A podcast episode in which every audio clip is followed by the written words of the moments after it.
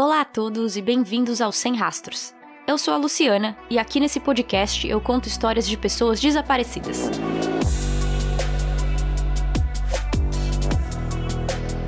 Bryce era um menino com uma vida pacata e normal, assim como tantos. Tinha acabado de começar a faculdade e tinha até arranjado uma namorada. Com talento nato para desenho, ele estava indo bem nas aulas e, para ser sincera, não tinha nada em sua vida que o destacaria fora de seu círculo familiar e de amigos. Mas algo aconteceu e, em menos de uma semana, Bryce se tornou outro. Agitado, diferente, quase como se uma pessoa o tivesse substituído. Até que seu comportamento mudou tanto que ele desapareceu. O que aconteceu com Bryce Laspisa?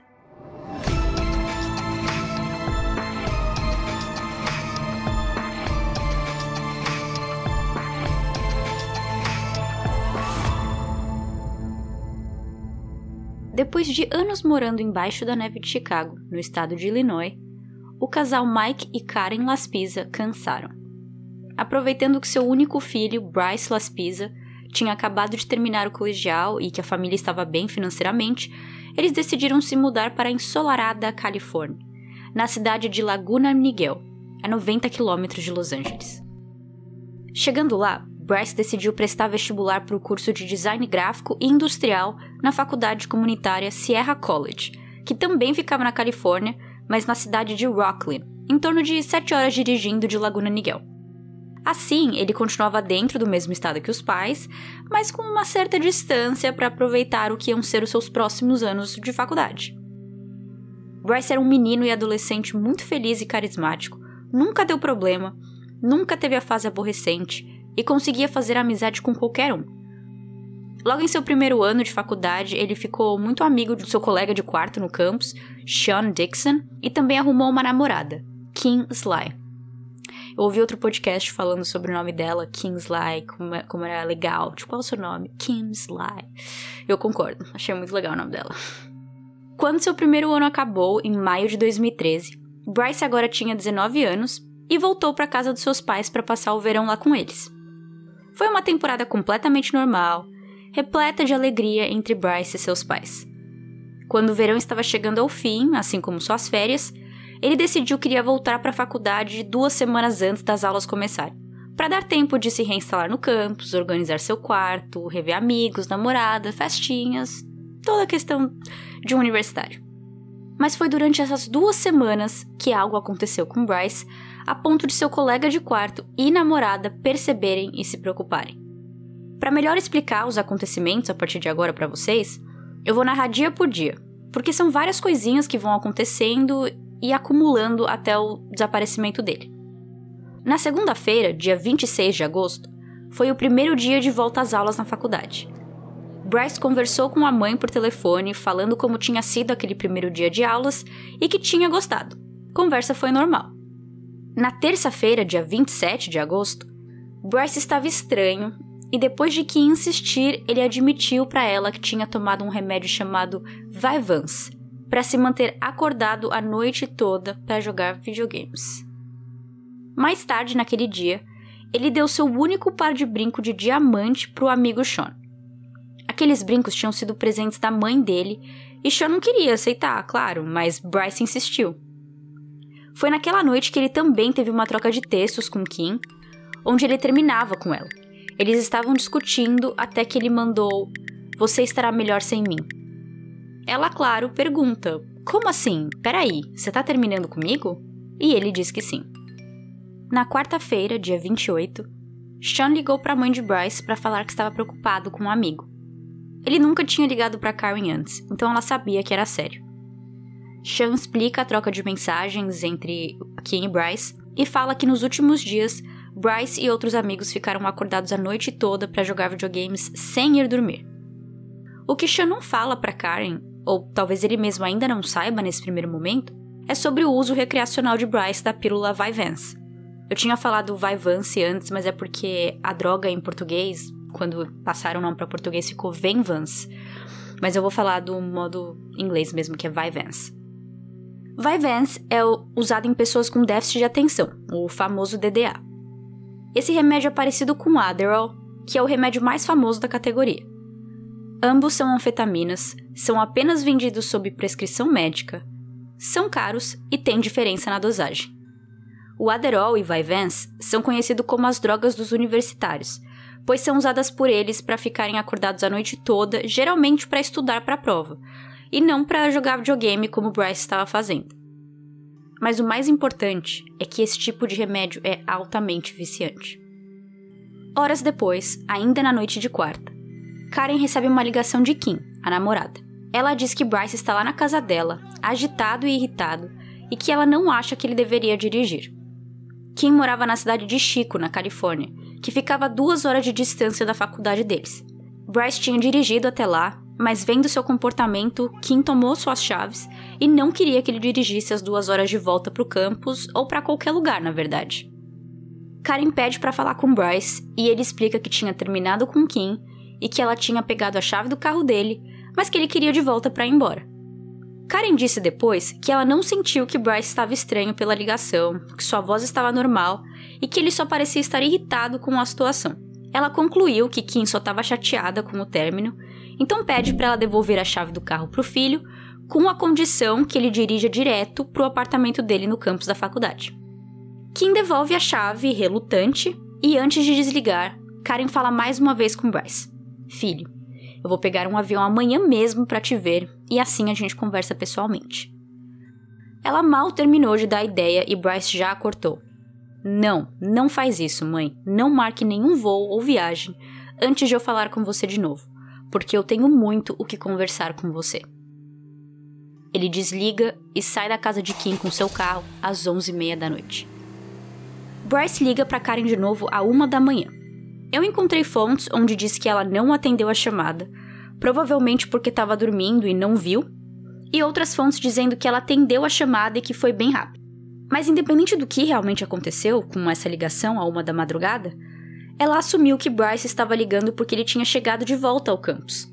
Mas depois, durante a investigação, foi descoberto por torres de celular que ele estava a uma hora de distância da faculdade, indo na direção sul, que é a direção da casa de seus pais. Na manhã seguinte, quinta-feira, 29 de agosto, às 11 da manhã, Karen e Mike recebem um alerta no telefone da empresa de seguro de carro deles, dizendo que um dos veículos segurados pela apólice precisou de assistência naquela manhã. Eles se olham. Não foi o meu carro. Não foi o seu. Tem que ser o de Bryce. Preocupados e sem entender, Karen liga para o apartamento de Bryce e Sean e Sean atende. A ligação deixa Karen ainda mais preocupada. Sean diz que Bryce não voltou para casa ontem à noite. O pai, Mike, foi muito espertinho nesse momento. O Bryce ainda usava um cartão de crédito atrelado à conta dos pais. Então Mike decide olhar a fatura desse cartão para ver se Bryce tinha feito alguma compra que ajudasse a encontrá-lo. E a ideia dá certo. Eles descobrem que Bryce tinha feito uma compra de 20 dólares às 9 da manhã na cidade de Button Willow, na Califórnia. Desde Chico, a cidade onde Kim morava, até Button Willow, são 4 horas dirigindo. Essa cidade é pequena e conhecida praticamente só por ser uma parada para caminhoneiros descansarem, colocarem gás e tal. Então os pais de Bryce pensaram que ele estava voltando para casa, pois Button Willow estava apenas 3 horas de distância de Laguna Niguel. Já que Bryce não estava atendendo o celular, mais uma vez o pai, detetive, pega o nome do local onde Bryce fez a compra pela fatura do cartão, joga no Google, pega o número de telefone e liga para o local. Quem atende é um moço chamado Christian, e eu já vou deixar bem claro: eu sou o fã número um do Christian. Ele é um cristal que precisa ser defendido pro resto de sua vida. Suas ações, nesse caso, dão aquela revigorada em nossa fé pela humanidade. Vocês vão ver. Bom, Karen fala com Christian e explica tudo o que está acontecendo. E ele se lembra sim de ter ajudado Bryce, levando 3 galões de gasolina para ele no acostamento de uma estrada 90 minutos antes. Ouvindo toda a história e percebendo a preocupação de Karen e Mike, Christian diz: se você me der 15 minutinhos, eu consigo voltar lá no local onde eu ajudei e vejo se ele ainda está lá, pode ser? Sim, Karen diz. Muito obrigada. Christian volta lá como prometido e quem ele encontra? Bryce. Bryce ainda estava lá, sentado ao lado do carro, no mesmo lugar. Christian liga de volta para Karen e passa o telefone para o filho. O que, que você está fazendo? A Karen pergunta. Nada, ele responde. Bryce, você está a três horas de distância. Vem para casa. Enche o tanque do carro e vem para casa. Ele diz ok, desliga, e os pais então esperam que Bryce chegue em casa umas três da tarde, já que quando rolou toda essa movimentação do Christian e da ligação, eram mais ou menos meio-dia. Três horas da tarde chega, mas Bryce não. Às três e meia, pensando que o filho podia estar no trânsito, porque era feriado prolongado naquele fim de semana, ela liga para o celular dele, mas ele não atende. As horas continuam a passar e ela continua tentando ligar para ele, mas sem sucesso. Então, às seis da tarde, ela resolve abrir um boletim de ocorrência para informar de seu desaparecimento. A companhia de celular dos Las Pisa, a AT&T, uma das maiores marcas de celular aqui dos Estados Unidos, tem uma parceria muito legal com a polícia que eu não sabia, descobri enquanto pesquisava esse caso. Eles têm o que é chamado em inglês de Emergency Ping, que em português seria pingo de emergência, onde eles conseguem fazer um rastreamento emergencial para situações como essa. A polícia aciona a AT&T, que faz esse pingo e mostra onde o celular de Bryce estava naquele momento. E, inacreditavelmente, ele ainda estava em Button Willow. Em todo esse tempo, quase nove horas desde que Christian o ajudou naquela manhã, ele havia se movido apenas 12 quilômetros de distância. Policiais são enviados na área para averiguar o que estava acontecendo, mas não acham nada demais. Agora já eram em torno de 10 da noite e Bryce estava sentado dentro do veículo, respondendo as perguntas normalmente. Seu carro foi revistado e não acharam nada: drogas, álcool, armas, nada. Mesmo assim, os policiais conduziram um teste de sobriedade e ele passou. Quando perguntado por que, que ele estava parado dentro do carro, ele disse que queria descansar um pouco antes de dirigir, o que foi uma resposta que os policiais adoraram ouvir, porque para eles mostrava que Bryce era um cara responsável, que não queria dirigir cansado, com sono, podendo causar um acidente. Com tudo isso, os policiais realmente não acharam nada de errado e terminaram de falar com Bryce só pedindo para ele ligar para os pais. E só aqui que eles acham algo estranho, porque Bryce não queria ligar de jeito nenhum. Os policiais tiveram que literalmente pegar o telefone dele, discar o número e colocar na orelha dele, para que ele então aceitasse falar com os pais. Mas, antes de falar com Bryce e pedir para ele, pelo amor de todos os deuses, ir para casa, Karen confirma com os policiais se ele realmente está ok, que afirmam, e isso deixa ela um pouco mais calma. Ela também diz depois que todas as vezes que ela falou com Bryce por telefone, ele aparentava estar normal, que ela nunca suspeitou de nada. Uma hora depois, Christian retorna uma ligação perdida de Karen no celular dele. Ela o informa de tudo o que aconteceu desde então, e mais uma vez, Christian, rei de nossos corações, diz que vai passar naquela área onde Bryce estava para ver se por acaso ele ainda estava lá. Karen diz que não, não precisa, já faz uma hora que tudo isso rolou, os policiais estavam lá, ele já deve ter ido embora. Mas Christian insiste, vai, e quem diria, Bryce ainda está lá. A esse ponto, Bryce está parado na cidade de Bunton Willon por 13 horas, e tendo se movido apenas aqueles 12 quilômetros desde que conseguiu gasolina naquela manhã. Christian, então, dá a ideia de seguir Bryce até a rodovia para ter certeza de que ele ia continuar dirigindo. Eles fazem isso e meia hora depois, Christian liga para Karen avisando que Bryce está dirigindo na direção da casa deles e que ele agora ia parar de seguir Bryce e voltar para casa. Karen não sabe como agradecer toda essa ajuda, mas um simples obrigada no telefone é satisfatório para Christian e eles desligam. Eu não tenho filhos, mas ver o quanto ele se importou e tentou ajudar Bryce e os pais, e numa situação tão estranha que eu acho que a maioria das pessoas iam suspeitar antes de ajudar. E ele simplesmente foi, ajudou e fez tudo de bom coração. O Christian não aparece mais na história, então eu só queria deixar o meu muito obrigado em português, dizer que todos seriam sortudos de ter alguém como ele em suas vidas e que eu já estou com saudades. Nas próximas horas, Bryce e seus pais se comunicam por telefone algumas vezes. Mike pedia para o Bryce falar placas, prédios, estátuas, qualquer coisa que pudesse dar uma ideia de onde ele estava e de quanto tempo faltava para ele chegar em casa. Mas Bryce falava que não sabia, mas que estava seguindo o GPS. Na última ligação do tipo, ele fala que o GPS está informando que ele vai chegar em casa às três e meia da manhã. Às duas e nove da manhã, Bryce liga para a mãe e fala que está muito cansado, que vai parar de dirigir e dormir no carro por umas horas para depois resumir viagem. Karen sabe que o filho já está acordado há muito tempo, quase 48 horas.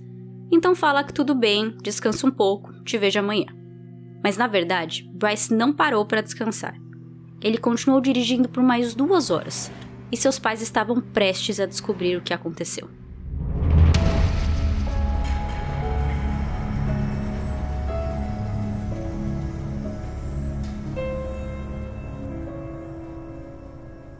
Às 8 da manhã de sexta-feira, dia 30 de agosto, a campainha toca e os Laspisa respiram aliviados, pensando que era Bryce chegando em casa e eles finalmente poderiam sentar, conversar, entender tudo o que rolou e também seguir em frente. Mas não era Bryce.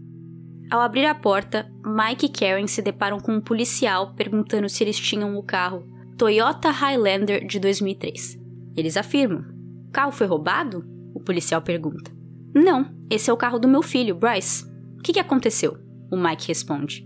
O oficial explica que o carro foi encontrado em uma estrada, perto de um lago, a duas horas de distância da casa deles. Bryce não estava dentro do carro e nem por perto. Pela segunda vez em 12 horas, Mike e Karen tiveram que reportar o seu filho desaparecido. Quando eles fizeram o primeiro boletim de ocorrência no dia anterior e o Bryce foi achado, eles fecham aquele BO como solucionado então por isso eles tiveram que abrir outro BO com a mesma situação. No local do acidente, a cena era essa. O carro estava tombado nessa estrada de lado, perto de uma ribanceira. Uma das janelas de trás do carro estava quebrada por dentro. O laptop e o celular de Bryce estavam dentro do carro e do lado de fora tinha sua carteira e uma mala estilo duffel, perto da janela de trás. Um pequeno pingo de sangue foi achado na cabeceira do assento do passageiro. A teoria é de que o carro de Bryce caiu do topo da ribanceira, que tinha 7 metros de altura, e o pingo de sangue mostra que Bryce pode ter se machucado, mas bem pouco. Ele então quebrou a janela de trás para sair, provavelmente usando a mala duffel para ajudar a quebrar, saiu do carro e saiu andando em alguma direção. Foi dito também que a duffel parecia estar aberta, como se Bryce tivesse mexido nela. Eu não achei em lugar nenhum o que tinha dentro dessa mala, então pode ser que não seja importante, mas eu fico pensando que talvez o conteúdo poderia nos dar mais detalhes, da onde ele estava indo ou o que, que ele estava fazendo. Os policiais deram mais detalhes depois de inspecionar o carro. Bryce saiu da estrada e pegou a saída em direção a uma torre de sinal de celular. Ele sobe até onde essa torre fica, e é dito que lá de cima você consegue ver o lago que tem ali perto. Então Bryce deve ter pensado que se ele jogasse o carro lá de cima, o carro ia cair no lago. O problema é que rola uma ilusão de ótica. Do alto, parece que o lago está logo abaixo, pertinho, mas na verdade a ribanceira é maior do que se parece e o lago não está logo abaixo. A ribanceira também não está a um ângulo de 90 graus, né, como se fosse um penhasco que você cai, ponto. Ela tem uma curva, onde faz parecer que os 7 metros são um pouco mais longos. A ribanceira termina em uma estrada de duas mãos, depois tem um pouco mais de mata, um ponto de parada de caminhões e aí sim, o lago. Eu sei que fica difícil entender, mas no Instagram eu coloquei duas fotos. Uma da vista aérea desse local e uma da vista da torre.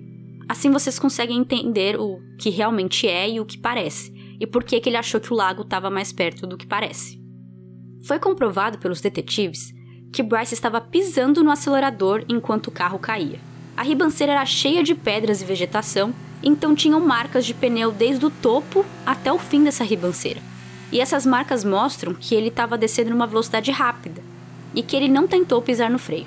Quando o carro chegou lá embaixo, tombou.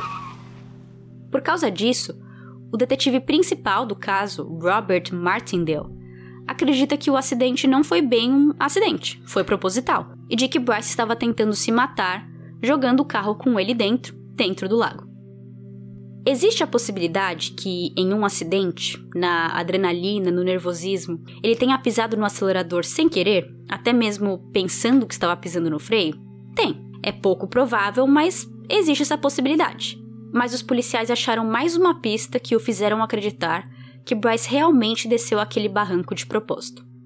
A estrada que tem que pegar para subir nessa torre tem uma câmera, e quando as filmagens foram assistidas, é visto que Bryce passou por ali duas vezes. A primeira foi às 2h15 da manhã e a segunda às 4h29. Não se tem câmeras lá em cima e nem na estrada que desce desse local, então não sabemos o que ele fez durante essas duas horas de intervalo entre uma subida e outra. Bryce tinha ligado para a mãe falando que ia parar o carro para dormir às duas e nove da manhã. Então ele é visto nas câmeras seis minutos depois, subindo. Duas horas se passam e ele sobe essa estrada de novo às quatro e vinte e nove da manhã. e seu carro é achado tombado por policiais às 5 e meia, apenas uma hora depois do acidente. Dentro dessa uma hora, Bryce desapareceu. Depois de escapar de seu carro tombado, é acreditado que ele saiu andando em direção ao lago, para acabar o que ele começou. Mergulhadores foram chamados, cães farejadores, voluntários para procurar pela área florestal, helicópteros, cavalos.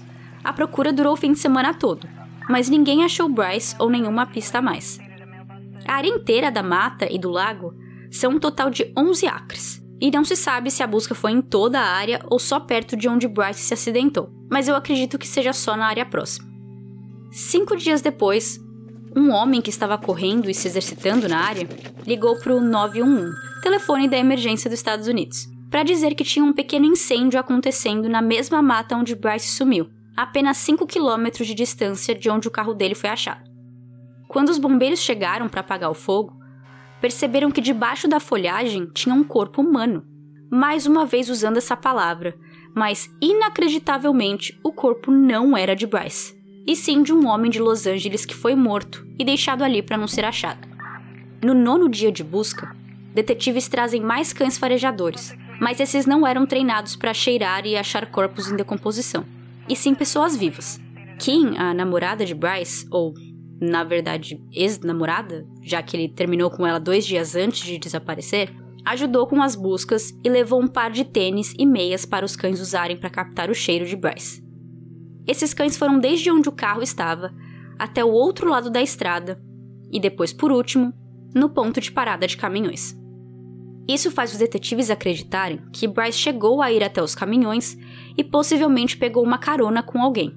Por isso, os cães perderam o cheiro e não conseguem mais traçar a rota dele a partir dali. Continuando a investigação, os detetives conversaram com Sean e Kim sobre os acontecimentos dos últimos dias. Eles reiteraram que o comportamento de Bryce mudou nessas duas semanas antes, como se sua personalidade tivesse mudado. Ele estava bebendo muito álcool, e não cervejas ou drinks com pouco teor de álcool. Ele estava bebendo o que aqui chamam de hard liquor, que são os tipos de álcool, como vodka, gin, bourbon. No caso de Bryce, no fim de semana anterior ao seu desaparecimento, ele bebeu duas garrafas de uísque sozinho. Quem justamente não queria ir dirigindo aquela noite, porque sabia que ele andava bebendo muito e tomando vai-vens, misturando ambos. E porque Shanna havia dito para ela que Bryce não dormia desde domingo, então quatro dias antes. Além disso, Bryce deu algumas de suas coisas para o seu amigo Sean, eu falei do par de brincos de diamante que ele deu para Sean no começo do episódio, mas ele também deu seu Xbox para Sean. E nessa mesma noite, Bryce mandou uma mensagem para ele dizendo: Eu te amo, irmão. Sério. Você é a melhor pessoa que eu conheci. Você salvou minha alma. Para os detetives, isso mostra uma crise em sua vida, como se Bryce planejasse fugir ou se suicidar.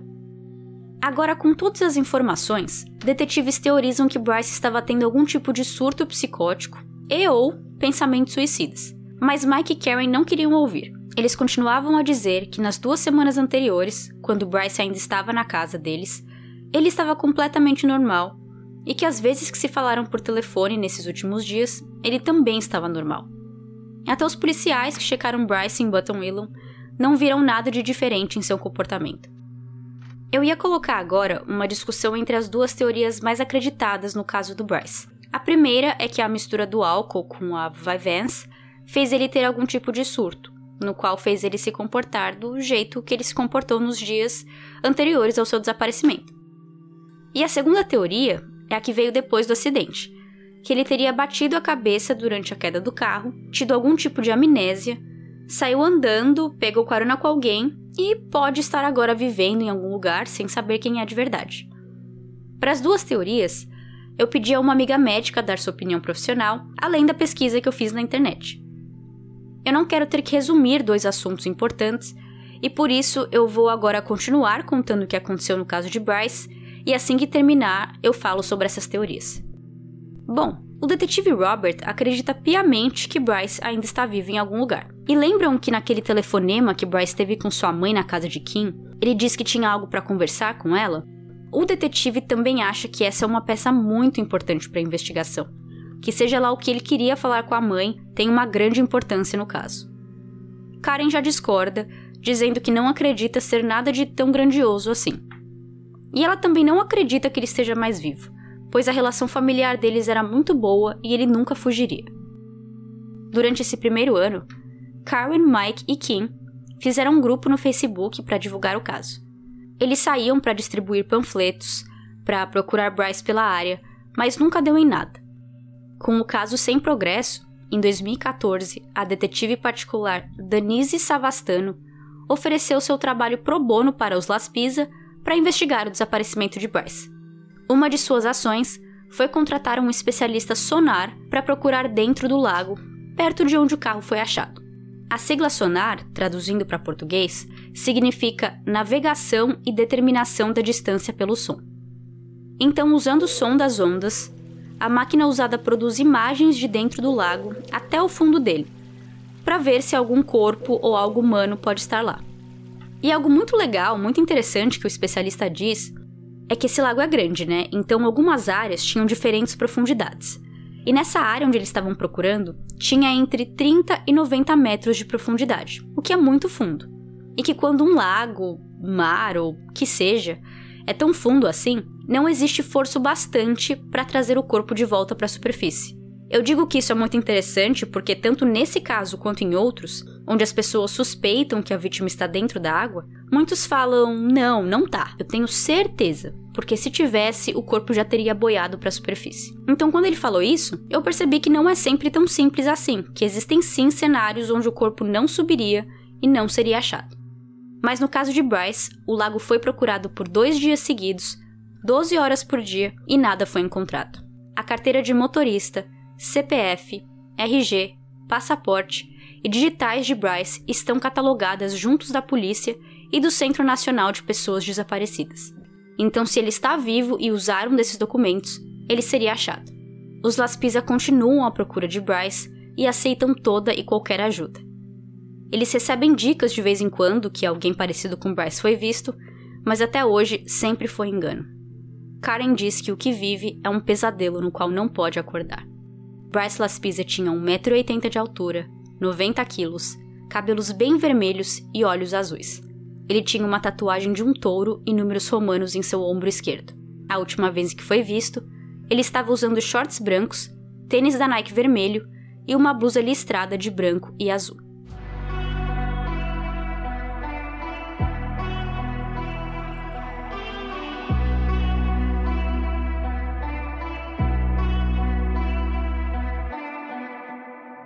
Agora que eu contei toda a história de Bryce, eu gostaria de falar mais sobre as teorias envolvendo seu desaparecimento. E para começar, eu quero explicar o que é a droga Vyvanse, que ele usou, e fazer uma comparação rápida com o Adderall, que é a droga mais famosa na categoria.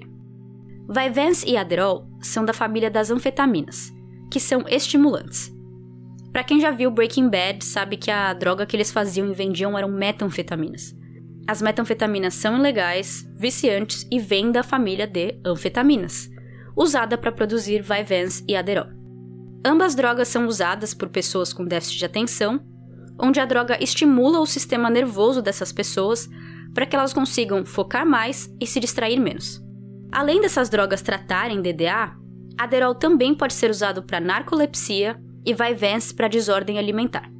Aqui nos Estados Unidos, o órgão federal que cuida de aprovar drogas para uso da população, o FDA, classifica Adderall e Vyvanse no último nível, isto é, drogas com altas chances de ser viciantes e com efeitos muito fortes.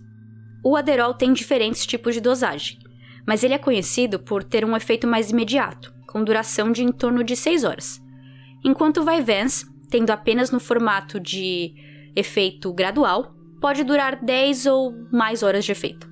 Pelo Adderall ter esse efeito imediato, existe a chance da pessoa ser mais estimulada do que necessário, enquanto com Vyvanse isso não acontece. Vyvanse também não pode ser tão abusado por usuários, porque você só pode tomá-lo por via oral. Enquanto o Adderall, você pode quebrar o comprimido, transformar em pozinho e ingerir de outras maneiras. Se você não tomar a pílula de Vyvanse inteira pela boca engolindo, ela não terá efeito. E por último, na lista de diferenças, Adderall pode ser comprado pela marca Adderall ou genérico, enquanto Vyvanse só existe nesse nome, sem uma opção genérica e mais barata. No site oficial da Vyvanse, em inglês, é pontuado alguns efeitos que a droga pode ter nas pessoas. Um dos parágrafos diz: eu vou traduzir.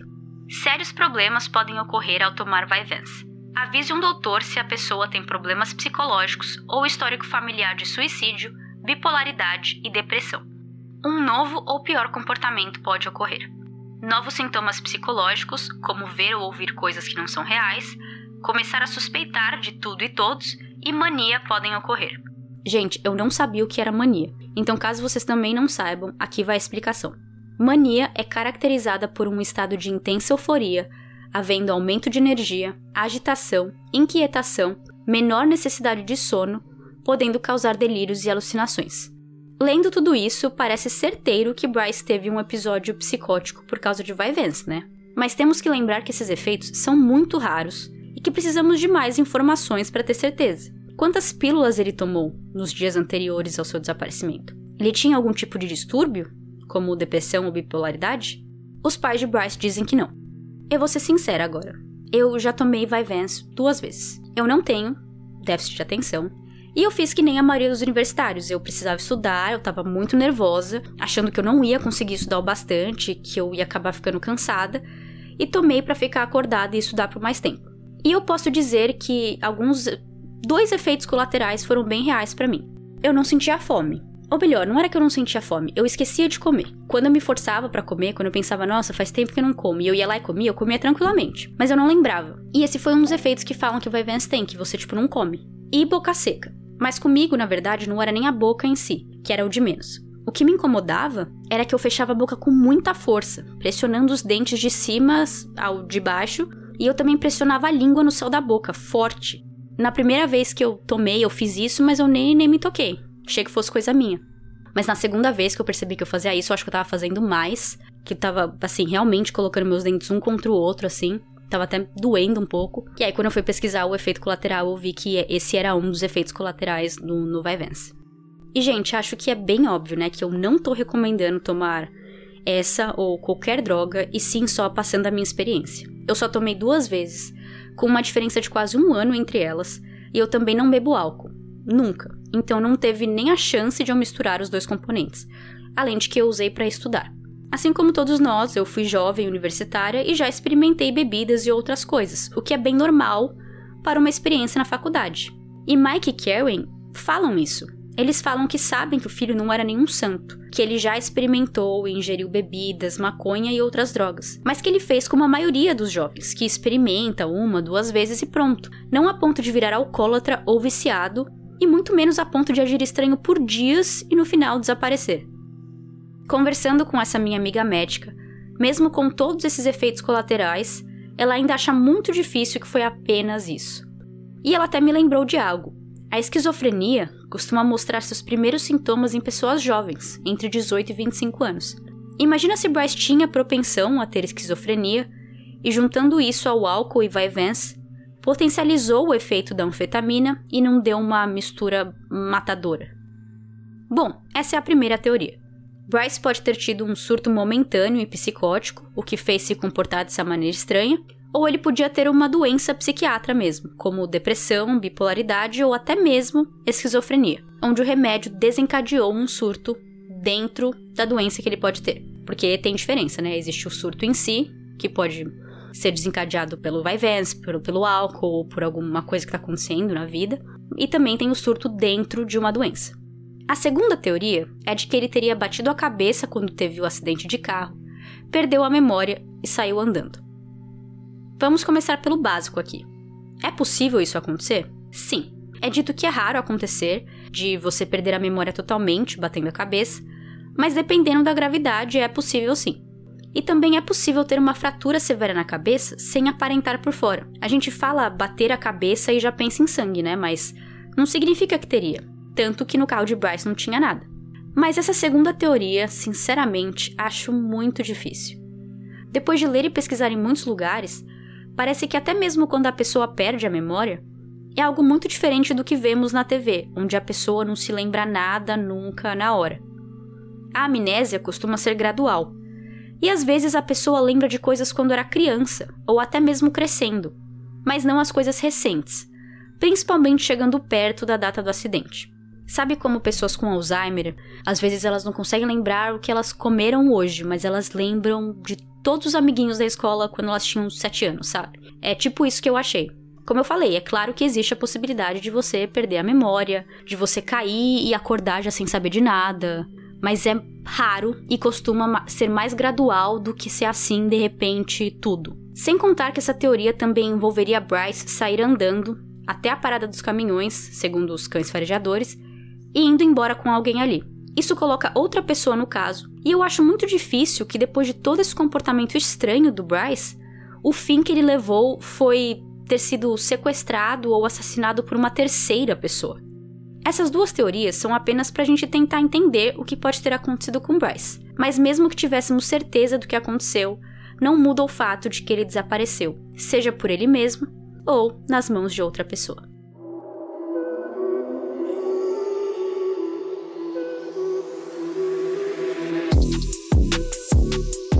Muito obrigada a todos por ouvirem a esse episódio de Sem Rastros. O episódio foi escrito e narrado por mim, Luciana, e foi editado por Gabriela Serra.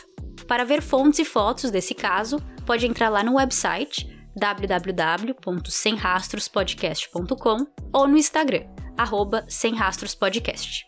Eu também tenho um grupo no Telegram, onde eu uso para discutir e falar com outros ouvintes sobre cada caso. E também é o nome do podcast, Sem Rastros. Até o próximo episódio. Tchau, tchau!